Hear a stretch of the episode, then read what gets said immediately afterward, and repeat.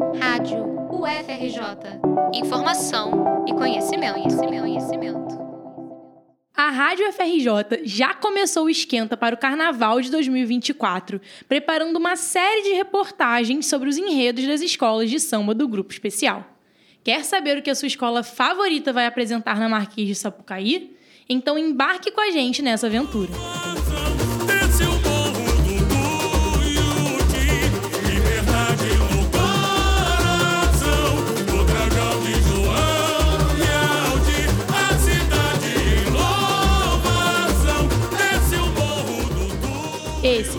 Do samba enredo da Escola Paraíso do Tuiuti, que para o Carnaval de 2024 vai apresentar um mundo de aventuras através de uma revista em quadrinhos, dando espaço a um herói nacional. O samba, com referências ao clássico de João Bosco e Aldir Blanc, em O Mestre Sala dos Mares, foi baseado na sinopse de Jaque Vasconcelos. O carnavalesco definiu o enredo Glória ao Almirante Negro como uma louvação a quem deve ser tratado como herói. Mas afinal, quem é esse tal de Almirante Negro? João Cândido Felisberto nasceu em terras gaúchas, em 1880. Sendo filho de ex-escravizados, estava na sombra da liberdade, mas não escapou da dura herança da escravidão.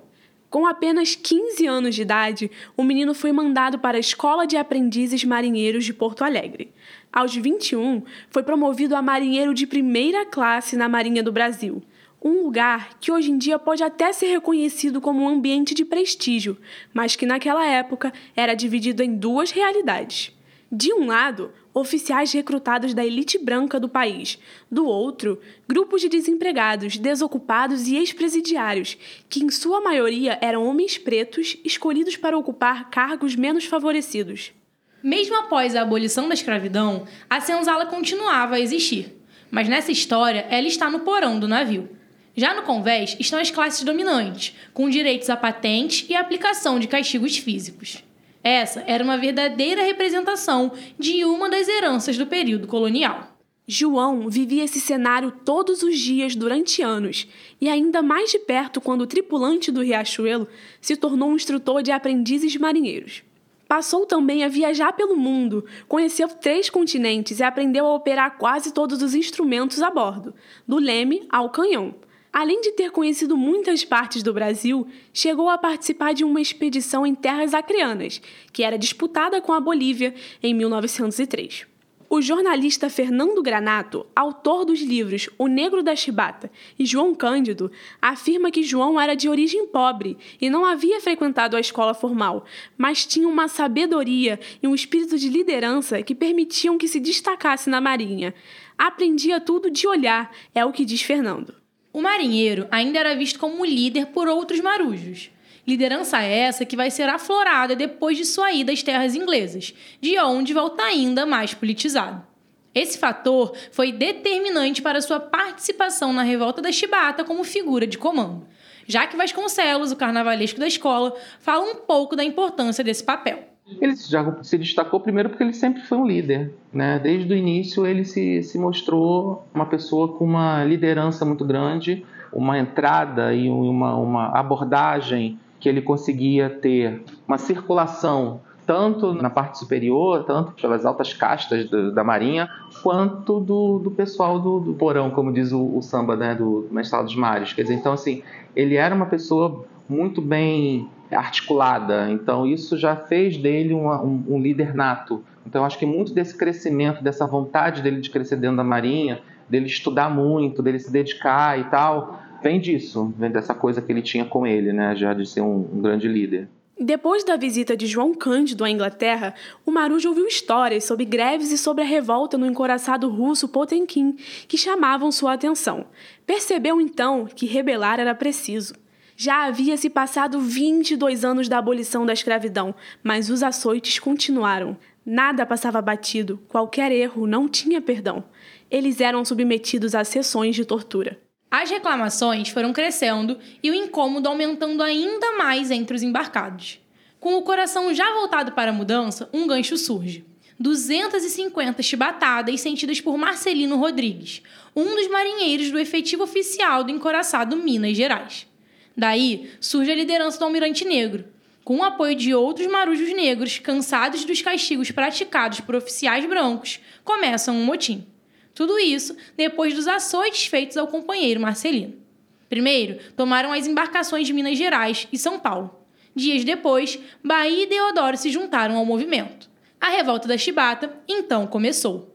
Tiros de canhão foram ouvidos por toda a cidade. Os marinheiros repetiam: Viva a liberdade e abaixo a chibata! Determinados a darem um fim às condições vividas naqueles mesmos navios. O fim das chibatas e o aprisionamento em celas foram algumas das exigências dos marujos além de que fosse colocada em prática a lei de reajuste de seus honorários e a anistia aos revoltados, todas as condições listadas e assinadas por João Cândido, o almirante negro, para que a revolta chegasse ao fim. O telegrama enviado a Hermes da Fonseca, então presidente do Brasil, dizia: Não queremos o retorno da chibata. Isto é o que pedimos ao presidente da República e ao ministro da Marinha.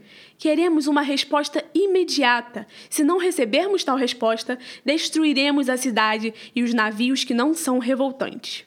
Foram quatro dias de lutas até que o governo prometeu atender aos pedidos dos marujos. Mas a sensação de vitória não durou muito. Semanas depois do fim da revolta, Marechal Hermes revelou ser um traidor. O perdão foi retirado. Cerca de mil marinheiros foram dispensados por indisciplina. Centenas de homens foram aprisionados, incluindo João Cândido. Presos e interrogados na véspera do Natal, nosso herói e 17 de seus companheiros foram encarcerados na fortaleza de São José, na Ilha das Cobras. Em um calabouço pequeno, todos foram colocados ali por três dias, passaram fome, sede e calor. Com a justificativa de limpar as celas, os carcereiros jogaram cal no chão, causando a morte por asfixia de 16 companheiros de João Cândido. Somente dois sobreviveram, incluindo ele.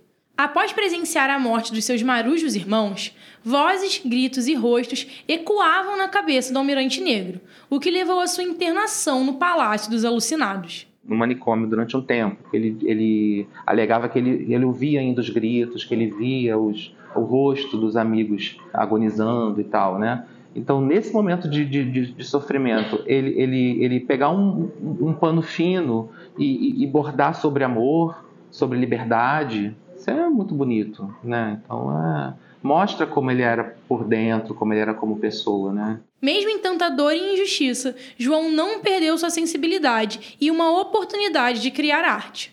Na Praia Vermelha, lugar onde ficava o Palácio dos Alucinados, usou seus conhecimentos de costura e remendos para bordar. Seu peito transbordava em criações sobre amor e liberdade. Esse é um dos pontos tratados pela Escola Paraíso do Tuiuti. Mesmo dentro do confinamento, João Cândido nunca desistiu de si e bordou com o coração. Após receber alta, foi julgado e oficialmente desligado de seu cargo na Marinha do Brasil. Viveu seus últimos anos morando em São João de Meriti e pescando nas águas da Baía de Guanabara. Apesar de ser conhecido pelos seus feitos, ele viveu uma vida discreta de um trabalhador comum. É o que afirma Candinho, filho mais novo de João Cândido. Ele trabalhava no interposto, ele chegava à noite, às 10 horas, coisa, e a parte da manhã voltava para casa, aí descansava, almoçava, tudo. Ele não, meu pai não, sempre foi discreto assim, ele não fez aquele, aquele movimento intenção de se promover. Ele sempre foi uma pessoa discreta, seu Candinho, aos 86 anos, ainda se sente no papel de contar a importância de seu pai na história do Brasil e na luta antirracista. E a Marinha foi a última marinha que, de guerra que, que nas outras marinhas também existia isso. Encoraçado Potemkin, encoraçado russo, teve o um levante de 700 marinheiros, mas não com a proporção desse levante de 1910. Mas os outros, nas outras marinhas também tinha escravidão também tinham castigos corporais também. A Marinha do Brasil foi a última. Tem sido muito importante.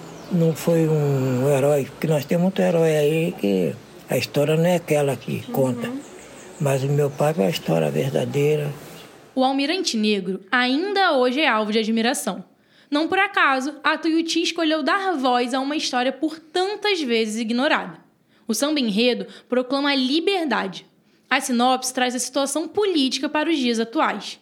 Chibatadas não são mais aceitas. A gente é, encara o monumento do João Cândido ali na, nos arredores da Praça 15 como um farol. Então ele é um, um símbolo para a gente não esquecer por que foi necessário, por que, que ele fez aquilo outro e que as coisas ainda estão acontecendo. Sabe? Quando você se depara num site ou numa televisão uma reportagem em que um entregador de, de, de iFood ou de algum prestador de serviço foi maltratado, foi chicoteado, aquela maluca tirou um, um, um, cinto e começou a chicotear uma pessoa na rua. Quer dizer, então, enquanto isso acontecer, é porque essa mentalidade ainda está por aí. Então, o João Cândido é um símbolo para a gente não esquecer isso, que as chibatas ainda estão por aí. É, minha gente, a Tuiuti promete um desfile tanto. A presença da família de João Cândido e um visual arrebatador das HQs estão mais do que confirmados. Salve o Almirante Negro! As águas da Guanabara, ainda